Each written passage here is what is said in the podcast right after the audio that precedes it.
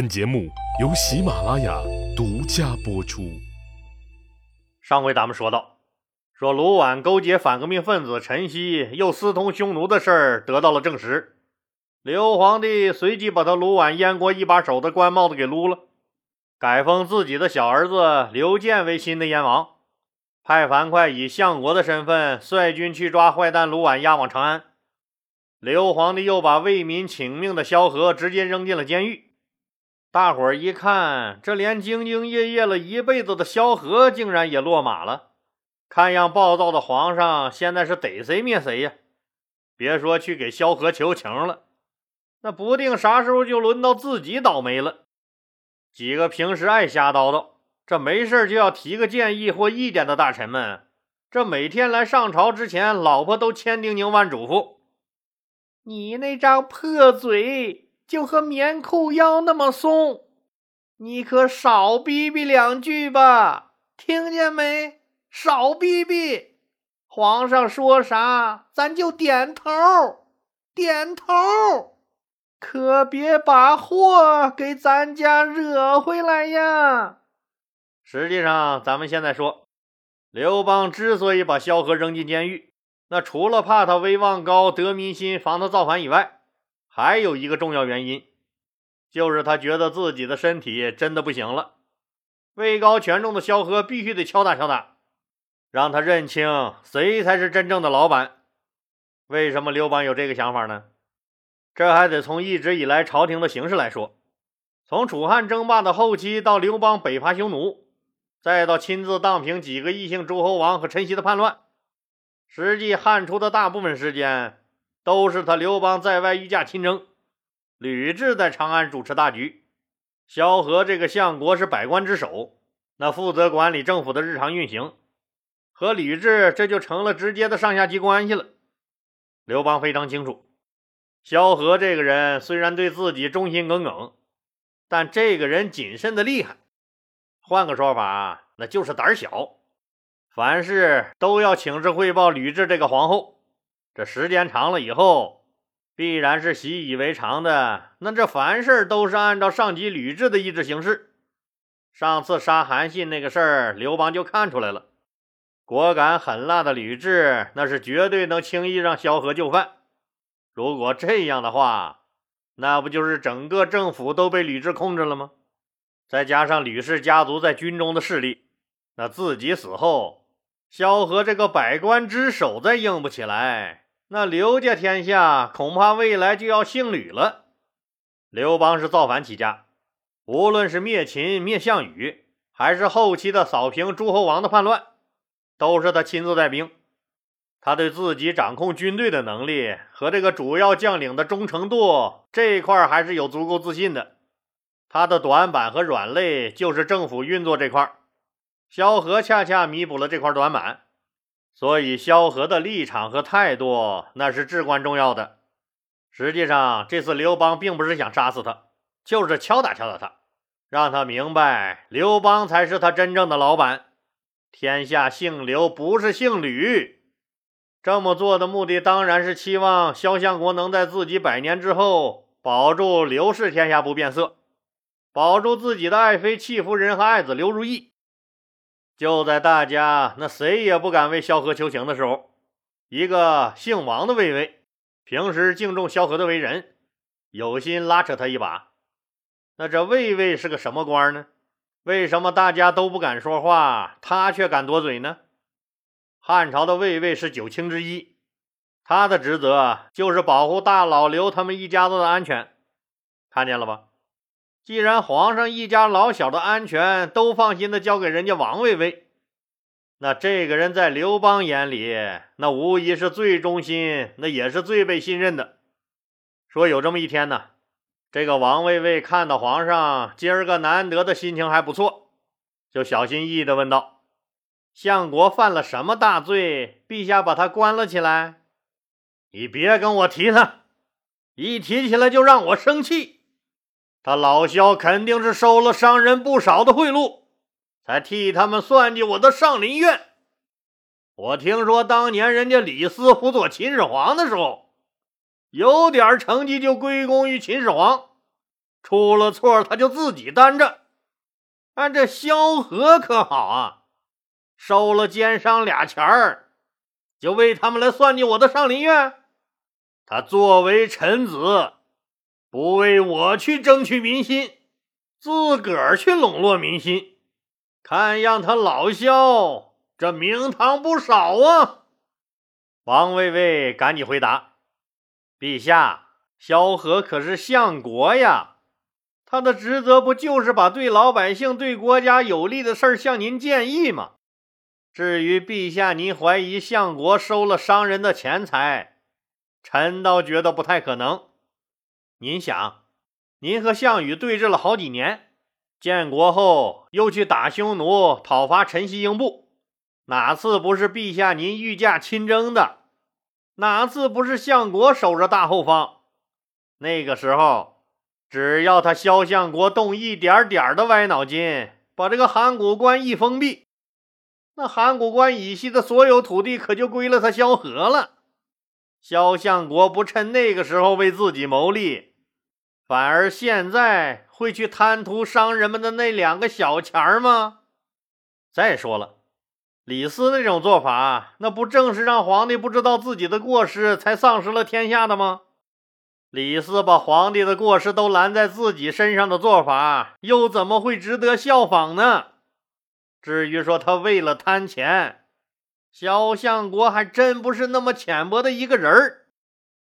刘邦本来也就是想敲打敲打萧何，并没有真的想杀他的意思。听王卫卫这么一说，也就就坡下驴，差不多得了，就下令释放萧何。萧何这时候正在监狱里面壁思过呢，一想自己六十多岁的人了，还遭了这牢狱之灾，这还不知道自己最终会落个怎样的下场呢。看看人家张良，真是个聪明人啊，提前称病淡出江湖，现在人家是要钱有钱，是要闲有闲，吃香的喝辣的，那逍遥自在的不得了。也不知道自己还能不能出去这大狱，只要自己出去，也学着人家张良告老还乡，无官一身轻。正胡思乱想着呢，皇上诏书到了，赦免了他的罪。萧何大喜过望，也顾不上洗把脸、刮刮胡子、换身干净衣服，再喷点香水啥的，跌跌撞撞就跑来皇宫谢恩了。刘邦一见萧何，那是蓬头垢面、光着脚丫子、泪流满面的跪着谢恩。刘邦还真有点过意不去了，赶紧安慰：“相国，快快请起！你为老百姓请求上灵苑，我不答应，这就说明我糊涂，就是夏桀、商纣那样的昏君。而相国，你是一代贤相。”我之所以拘谨相国，就是要让老百姓知道你的贤能和我的过失啊！把萧何吓得是连连磕头。刘邦这话说的虽然是言不由衷，但毕竟对萧何的一心为民还是默认了。萧何想借机告老还乡，那刘邦当然是不允许的。都说这人老奸，马老了滑。经过这次事件以后。萧何对刘邦更是诚惶诚恐，这恭敬有加，对国事也是基本保持沉默，再也不轻易发表自己的意见了。这几天有好多听友给老李留言，说刘邦咋这样？哎，连萧何都不相信。事情是这样的啊，这个开国君主都会遇到刘邦这样的情况，特别是像刘邦这种年龄偏大的开国皇帝，他们更多的是为自己的身后打算。必须要为自己的儿孙们打造一个相对安全的政治环境。一些威望高、功劳大的臣子，就算现在并未显露异心，也会对将来的小皇帝形成无形的压力和威胁。所以，这些人那往往会被老皇帝以莫须有的罪名加以处置。这个很好理解吧？谁当皇帝也得这么考虑。刘邦患病期间。还特意召见了当时的第一女神像大师许父，她也是中国第一位女侯爷。公元前的二零二年，刘邦刚刚登基，就封这个许父为名次亭侯。那一年他才十九岁。你说一个年仅十九岁的女人被封侯，可想这个丫头她得有多厉害吧？她的相面术，那预测人的未来，那是奇准无比。哎哎哎哎，老李老李，这可是一严肃的历史节目，可不许有那神鬼聊斋啥的啊！还真不是，许父这个人确实存在，也确实了不地。他的当时看来绝不可能的三大预言，那分毫不差的一一实现。他和后来近乎于神的袁天罡、李淳飞齐名，是一代奇人黄石公的徒弟，记得吧？黄石公还有另一个徒弟，叫张良。许父那也就是人家张良的小师妹。黄石公给他留下了一本叫做《心气密旨》的相书。许父这丫头本来就天赋异禀，再加上神人的指点，想不出名都难。虽然这个人神乎其神，特别玄乎，让你听着这有点跳大神的感觉，但他确实是真实存在的。虽然史记上没有单独为他立传，只是在其他人的传记里有零星的记载。但西汉名臣陆贾写的《楚汉春秋》里，那可是明明白白写着，说高祖封许父为名次亭侯。陆贾咱们更熟悉吧？老李讲过这个人多次了。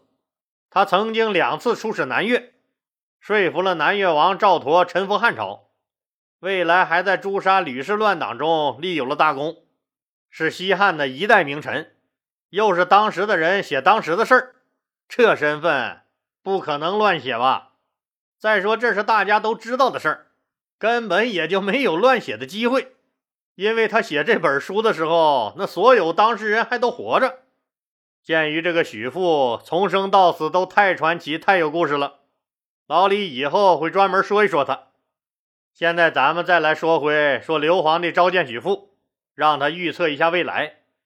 许父说了一下未来朝廷大的格局，刘邦是频频点头。最后再让他预测一下自己的病情，许父不语，磕头落泪。刘邦明白了，自己这次怕是真要和秦始皇、项羽去阴曹地府作伴了。多年的征战生涯让刘邦的身子骨已经大不如前，项羽那一剑还没好利索，征英布时又挨了这么一下子，新伤加旧病让刘邦不堪重负，再加上自己岁数大了。刘邦知道自己这次怕是真熬不过去了，伤口的疼痛和许父的预测让刘邦彻底丧失了治愈的信心。因此，当吕雉又说给他找了一个名医时，他拒绝了。他对大家说：“我就是一介布衣，手提三尺剑，取得了天下，这不就是天命吗？我的命在天。”就是扁鹊在世，又能怎么样呢？刘皇帝拒绝了再次治疗，赏赐了五十斤黄金，把他的主治医生给打发走了。咱们再翻过头来去看看那个卢绾，他本来就不是想反刘邦，仅仅就是为了自保，所以一听说刘皇帝派樊哙来征讨他了，他根本就没有组织兵抵抗。而是自己解散了政府，带着自己的家属和亲信跑到长城边上等着，等啥呀？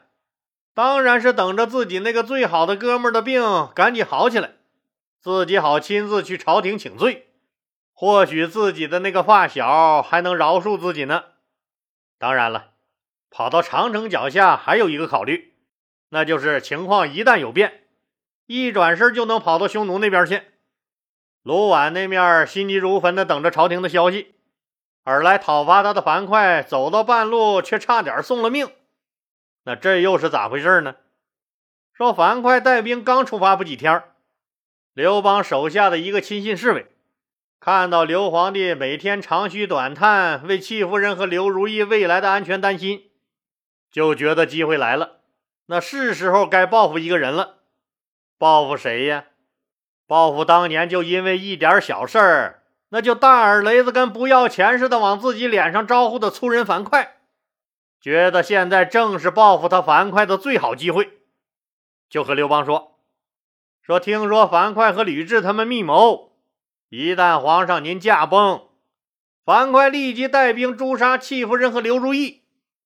本来就病着，又保护不了自己最爱的人，还遭到了最亲近的兄弟背叛的刘邦，现在已经接近崩溃了。听到这个消息以后，那更是大吃一惊。”顿时心里涌起了无限的悲凉。樊哙呀，樊哙，我把你当亲兄弟，原来你这货一直憋着坏呢！你琢磨要杀我小媳妇和娃，我还能信你们谁？一个个的，就赶紧叫来智囊陈平和心腹周勃，问他们这事该怎么办。出主意当然是陈平的事了。陈平一看，这暴怒的当时就要看见樊哙脑袋的刘邦，知道这事儿劝也没用，就给刘邦出了个主意，说由他和周勃一起去追樊哙的大军，诱捕樊哙后就地处决，然后由周勃统帅大军继续去征讨卢绾。刘邦这才满意了，命令他俩即刻出发。以最快的速度拿来樊哙的人头。好了，今天就说到这儿吧，谢谢大家。节目最后向大家推荐喜马拉雅给粉丝提供的专属福利：您购买内置喜马拉雅全部好节目的小雅音箱，原价一百九十九元，给老李粉丝的价格是一百八十九元。这不重要，重要的是。他居然免费送您价值一百九十八元的喜马拉雅年度会员，一百八十九元买俩一百九十八元的东西，力度就是这么大，咋地？快抓紧时间下手吧！我估计一转身，这好事可就没了。请您点击播放条上面的那个红色购物车，或者点击节目简介中的链接，也可以点击主播头像进入我的店铺购买。